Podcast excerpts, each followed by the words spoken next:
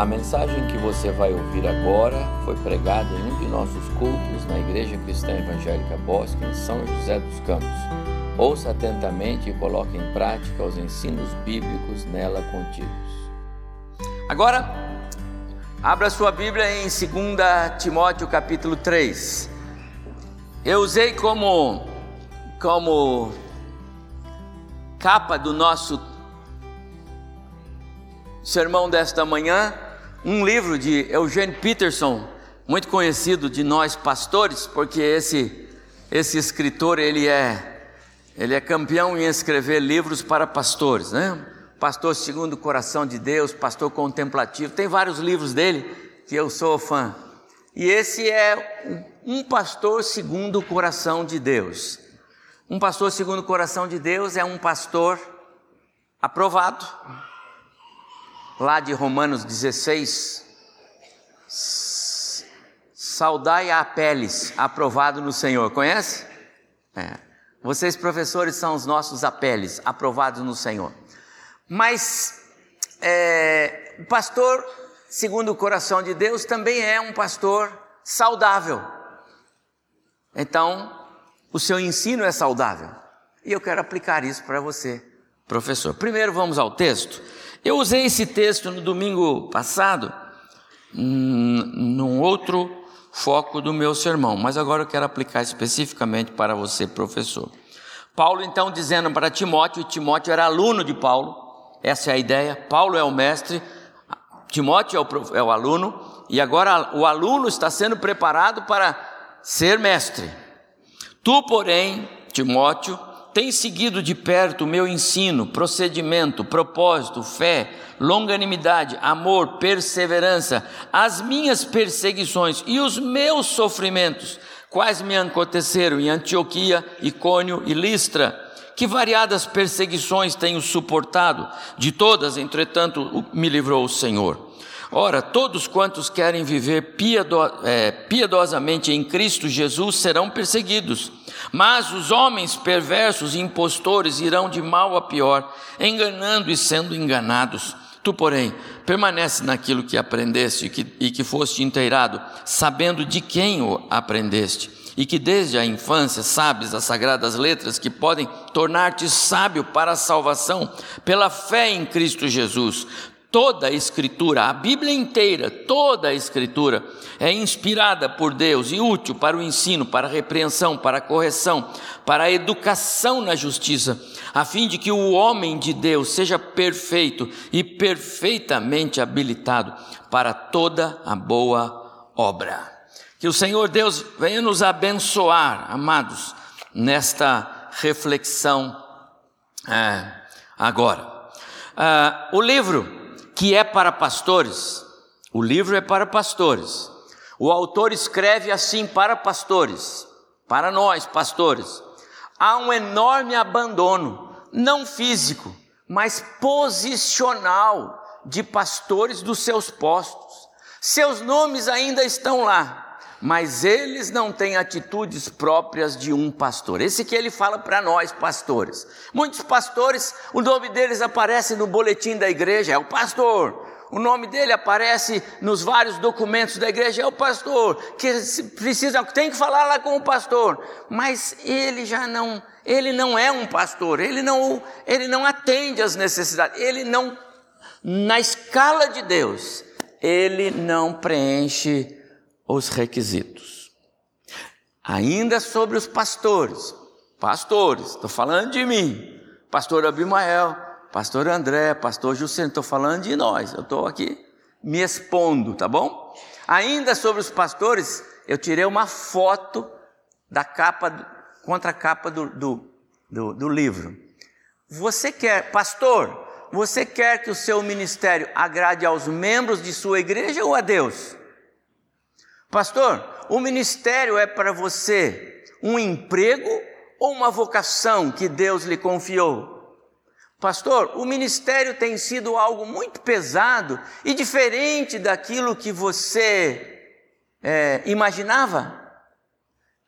Pastor, você tem alguma dúvida quanto à sua chamada ao ministério. Percebe como que o autor do livro fala conosco, pastor, está falando comigo aqui. Quando eu estava relendo e, e buscando em Deus uma palavra para nós nesta manhã, eu comecei a pensar, meus amados irmãos, no alto privilégio que temos nós de servir ao Senhor na sua igreja. Não há diferença entre o ministério do pastor, o ministério do presbítero, dos professores de escola bíblica, da liderança administrativa, dos diáconos, dos líderes de ministério, não há diferença. Todos nós fomos chamados pelo mesmo Deus. Ele é quem chama. A igreja é dele. A igreja não tem compartimentos. Esse é do Espírito, esse aqui não é do Espírito. As coisas, o ministério da infância não precisa ser muito espiritual, não tem isso. Professores que trabalham com as crianças não precisam nem saber muito a Bíblia, não tem isto. Professores que ensinam lá para os adolescentes na classe, esses não precisam de muita Bíblia, eles precisam saber de smartphone. Não, não tem isso. Não tem isso. Então, dentro desse prisma, eu penso que esse livro poderia ser lançado com outro nome. Deveria ser chamado Professores segundo o coração de Deus. Agora eu vou aplicar o livro para vocês, agora não é mais para mim. Porque professores espiritualmente saudáveis, alunos e igreja saudáveis. Essa é a ideia. Se um professor ele ele é um professor segundo o coração de Deus, com certeza ele é um professor saudável, ponto de vista espiritual. E agora eu estou falando para os professores da igreja. E como tem temos aprendido aqui nas aulas com o pastor André nesses últimos domingos, igreja, ou melhor, reino de Deus para nós tem nome e endereço. O nome é Igreja Cristã Evangélica Bosque e o endereço é aqui Teresa Alves Cursino, é aqui que é ainda que a gente possa, com o ministério da igreja, alcançar o mundo, porque nós chegamos no mundo, ah, esses irmãos que servem têm tanto prazer no serviço e se alegram tanto. Então nós temos alegria em servi-los. Mas isso é a igreja que faz. Você serve a igreja e a igreja serve o El Rashid lá. Você serve a sua igreja e a igreja serve lá o, o pastor Nidoval Derlane. Você serve a igreja e a igreja serve, mas você serve a igreja. É através da igreja, essa é a ideia. Uma igreja saudável quando os membros estão envolvidos, o corpo de Cristo é um só, trabalha junto, tem prazer na comunhão e vai por aí afora. Aí, dentro desse prisma, eu volto a fazer a mesma pergunta agora para você, professor de escola bíblica. Agora não é mais para os pastores, mas professor, você quer que seu ministério agrade os seus alunos ou a Deus? E é uma pergunta para nós refletirmos. Às vezes nós estamos tão preocupados em sermos agradáveis aos nossos alunos que não perguntamos para Deus se ele aprova a aula que nós vamos ministrar. Você quer, é professor, o, o, o ministério, a, a classe para onde você foi é, é, designado para dar aula, é, é só um, uma ocupação, é um, é um serviço é, seu na igreja? Ou, ou é uma vocação? É uma vocação. Deus me chamou para ler. Por isso não tem problema se alguém diz para mim assim, oh, o pastor Nino chegou para aluno da. Cadê o pastor Nino? O pastor Nino chegou para professora lá do professor lá, o, o Henrique chegou para o Henrique, você precisa melhorar na sua aula. Aqui, aqui, aqui. O Henrique falou assim: então não vou dar mais aula lá. Poxa, mas o pastor foi te ajudar. Tá certo, porque eu sou vocacionado e eu tenho que entender que é minha vocação e ele está me ajudando a melhorar a minha vocação, é isso mesmo. Se eu fui vocacionado, se foi o Senhor que me chamou, pode falar, pastor, quantas vezes você quiser, que o Henrique não vai ficar aborrecido. Mas se ele não está lá, porque Deus vocacionou, é uma palavra só e ele não volta mais. E melhor para a classe, porque a classe precisa ouvir a voz de Deus e não a voz do professor. Pastor, professor, você está mais preocupado em agradar a Deus ou a sua classe? Professor, o ministério é pesado? Puxa, eu não sabia que eu tinha que estudar desde segunda-feira para dar uma aulinha domingo. Agora fico falando aí que eu tenho que estudar 10 horas. Você foi muito bonzinho, porque o meu professor no seminário disse que um sermão para ser pregado precisa estudar 20 horas, um sermão de 20 minutos. Eu tenho isso na minha cabeça.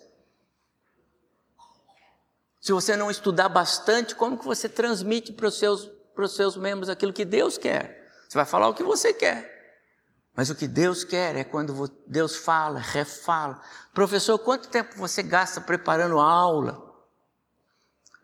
Professor, você tem alguma dúvida de que você é chamado para dar aula para os seus alunos?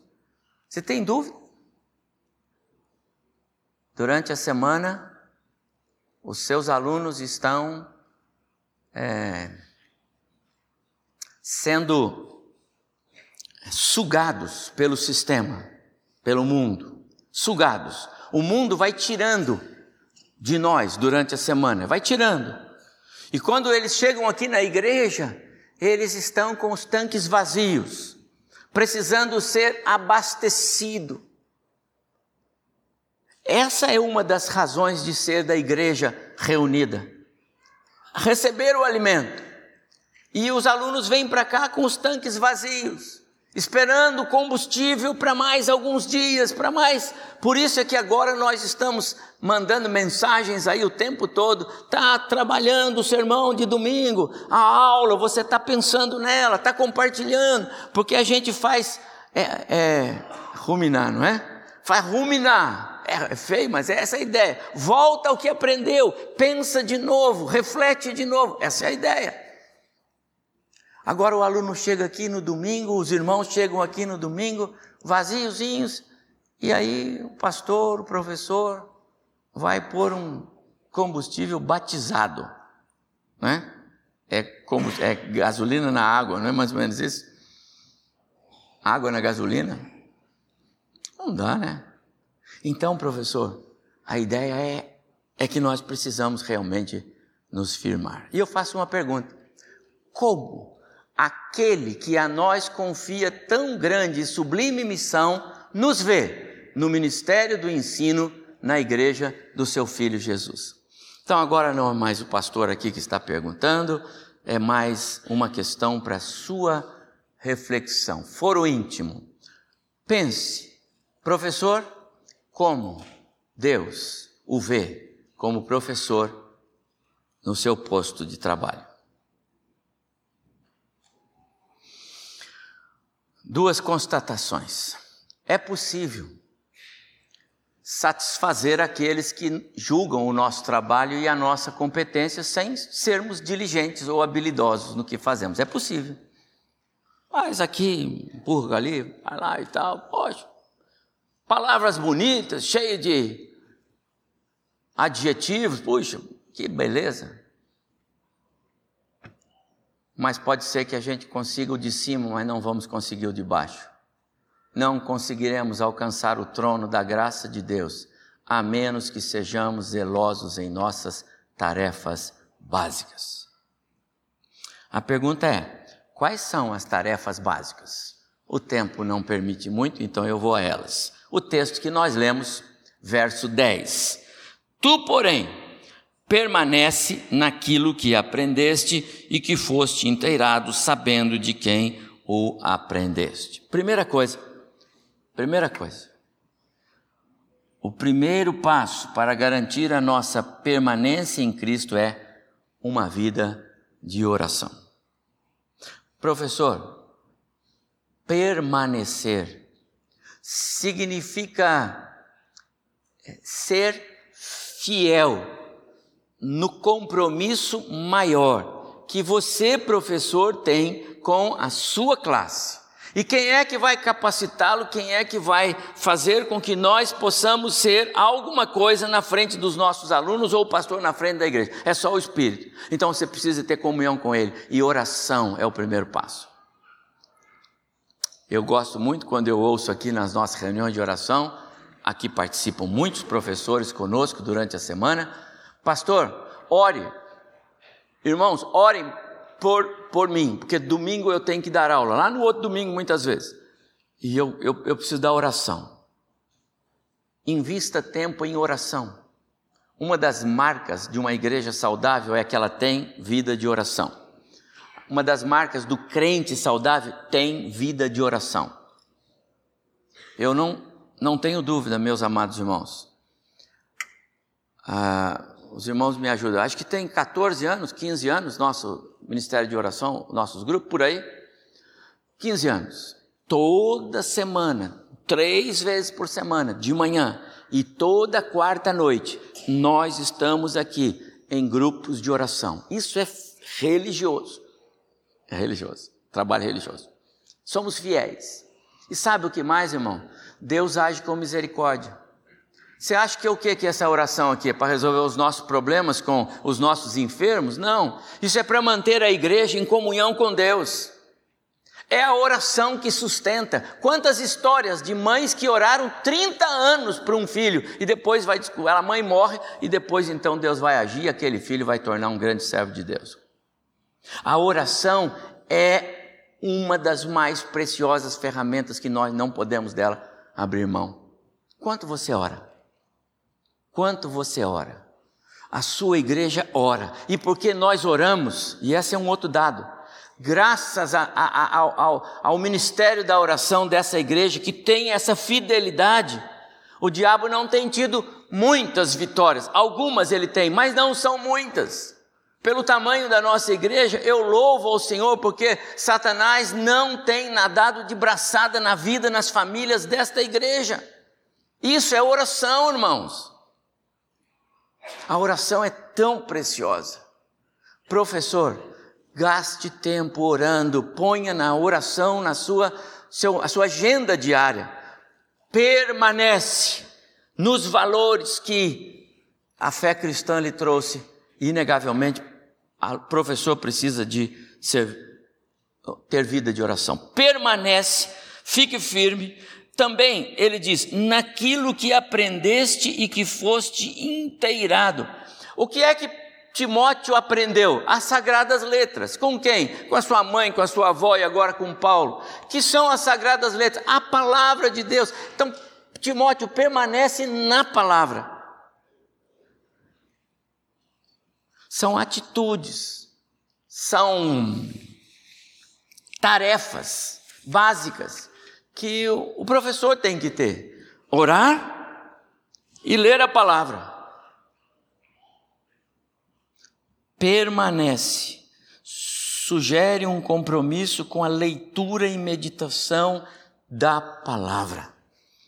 Eu estou preparando, porque eu já sabia que alguns jovens estavam em campanha de leitura bíblica, sei de alguns infantes que estão em campanha de leitura bíblica, e soube esta semana que os adolescentes, semana passada, os adolescentes também estão. Porque agora nós temos uns dispositivos aí, no, é muito bom nos smartphones. Aguardem.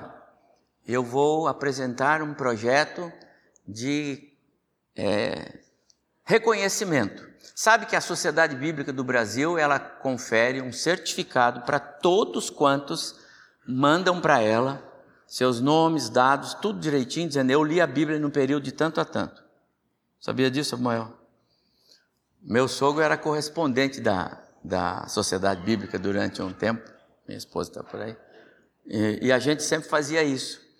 Então, lá na igreja, outra nossa, vira e mexe, a gente dava certificado para os irmãos. Eu vou fazer algo assim. Porque, amados irmãos, a Bíblia precisa ser ensinada. Não é só o pastor que tem que ler a Bíblia todo dia, porque ele tem que pregar quase que todo dia. Não, não é só. Todos nós Quanto tempo você lê a Bíblia? Todo dia? Prega lá no guarda-roupa os capítulos que você vai lendo. Faz fazendo isso. Professor, mais uma tarefa. Isso é tarefa só por enquanto. Permanece naquilo que aprendeste, fosse inteirado, que podem, está falando das sagradas letras, tornar-te sábio para a salvação pela fé em Cristo Jesus. Sugere uma total dependência e submissão ao controle do Espírito. Olha, pastor, eh, professor, três tarefas básicas para você: orar muito, ler a palavra muito, depender totalmente do Espírito Santo na sua vida tarefa. Agora, na sequência, veja os compromissos. Você tem compromissos, professor. Aí é tarefa. Os compromissos básicos do professor, segundo o coração de Deus, o professor que é aprovado, o professor que é saudável. Professor, verso 16: toda escritura é inspirada por Deus e útil para o ensino, para a repreensão e etc. Toda a Escritura. Então, professor, seu primeiro compromisso, agora não é tarefa, agora é compromisso. Ensine a Bíblia toda, inteira, não apenas o que interessa. Amados irmãos, isso não é tão simples quanto parece. Pastor, isso é óbvio, é óbvio, mas muitas vezes, quando o professor está estudando um texto, não é aqui dessa igreja, isso não acontece, aqui não acontece. Mas ele fala assim, mas esse texto aí eu não concordo muito, porque o, o texto bíblico está pegando pesado, pegou no meu calo. Aí ele dá uma contornada e ele passa para o versículo seguinte. Só que tinha alunos que precisavam daquele, aliás, ele precisava daquele, daquele versículo, mas ele não foi fiel a toda a Bíblia. Então, professor nunca se esquive de um texto bíblico.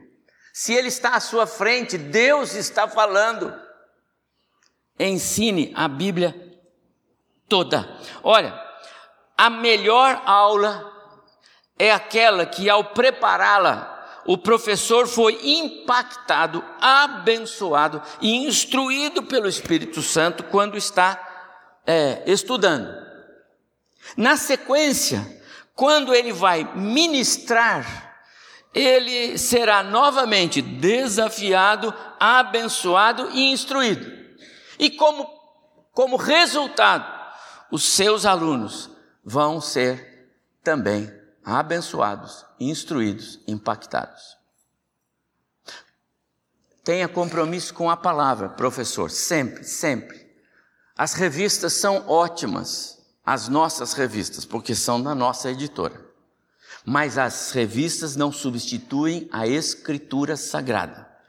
A palavra maior, a prioridade, a autoridade máxima é a palavra. Ela é que é inspirada. E este é o segundo compromisso do professor. Ensine a Bíblia como uma verdade absoluta e não relativa. Às vezes o professor, sabe, sabe é, essa é, é uma hipótese. Não, uma hipótese não, olha bem. Pode ser assim, é, mas também pode não ser. Não. A Bíblia não é relativa. A Bíblia é absoluta, é uma única verdade.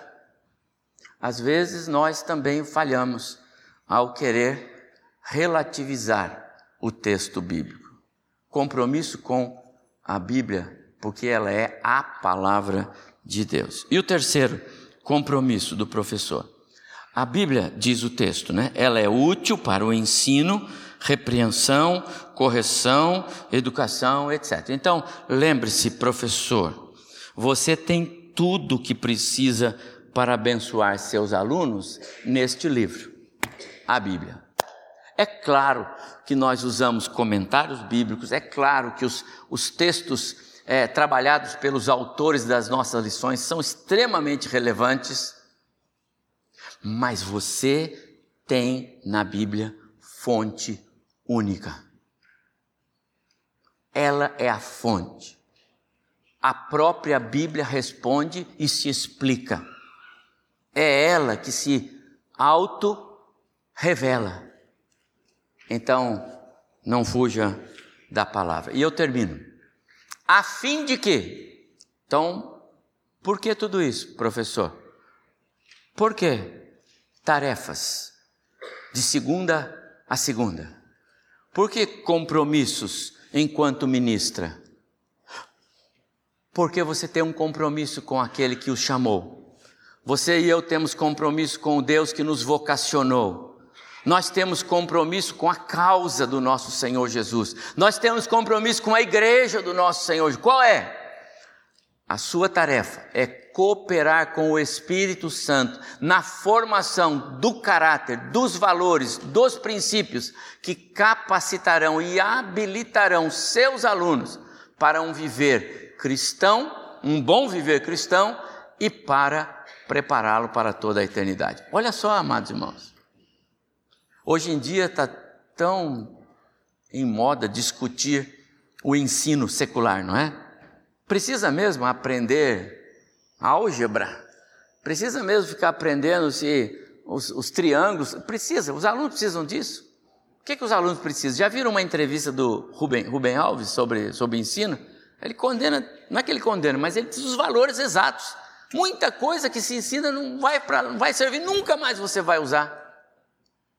Professor, tudo que você, eu vou repetir, tudo que você ensina para os seus alunos, com base nesta palavra, vai seguir com ele para a eternidade. Consegue entender isso, professor? Tudo, não há nada que um professor de escola bíblica tire daqui para passar para o aluno e que vai morrer aqui mesmo nessa terra. Nada. Tudo vai para a eternidade. Porque todos os ensinos bíblicos são inspirados por Deus para um viver cristão, e o viver cristão sadio e maduro, ele acompanha o crente. Professor, que privilégio, que honra, que graça de Deus na sua vida ser um professor. É por isso que nós queremos honrá-lo nesta manhã. É por isso que, na minha versão, esse livro cabe bem para você. É professor, professor mesmo, ou professores segundo o coração de Deus. Professores espiritualmente saudáveis, ensinando a sã doutrina, cooperando com Cristo na edificação de uma igreja saudável. É o nosso alvo. Você percebe, meu prezado professor, que dentro da nossa é, do, do projeto do Espírito Santo para esta igreja, de sermos saudáveis, crentes saudáveis, para sermos uma igreja saudável, a sua participação, professor, é por demais preciosa. Não perca de vista como você é uma ferramenta preciosa nesse projeto. Eu oro pedindo ao Senhor que Ele nos faça compreender a grandeza do ministério, que Ele nos faça compreender a sublimidade do ser alguém que transmite a palavra. Lá no berçário, com os bebês ainda em formação, do maternal para frente, até esta sala. O pastor Abimael ministra para é, os, os leões aqui. Essa sala é cova dos leões, só tem gente boa de Bíblia aqui, entendeu? Pastor Abimael dirige isso aqui. Tinha lá na igreja uma sala assim. É, todos vocês, professores, transmitem a palavra de Deus aos seus alunos. Que privilégio! Que Deus os, os abençoe, que Deus os honre, que os seus alunos se lembrem de vocês lá, lá na frente. Eu me lembro das aulas que o, o professor fulano me dava lá. Que gostoso, como eu aprendi a Bíblia. Algumas vezes eu fui incomodado, mas foi tão bom, porque eu aprendi a Bíblia. E a Bíblia nem sempre afaga o nosso coração, sabe? Quando tem pecado, ela, ela fere, porque arrancar o pecado fere. É. Então, cada vez que você fala, assim, nossa, pastor, bateu em mim, você tirou o pecado. Pode agradecer a Deus, tirou o pecado. Você nunca vai ficar é, insatisfeito com a palavra. Quando isso acontecer, tinha pecado e precisava sair. A minha oração é que Deus nos abençoe. Meu desejo é que esta igreja é, atravesse esta nova fase, né? Estamos trabalhando nisso como uma igreja saudável, com crentes maduros, interessados, presentes, adoradores, é, animados com os cultos, que tenha comunhão. Isso tudo parte de uma boa formação espiritual. Que o Senhor assim nos abençoe. Amém.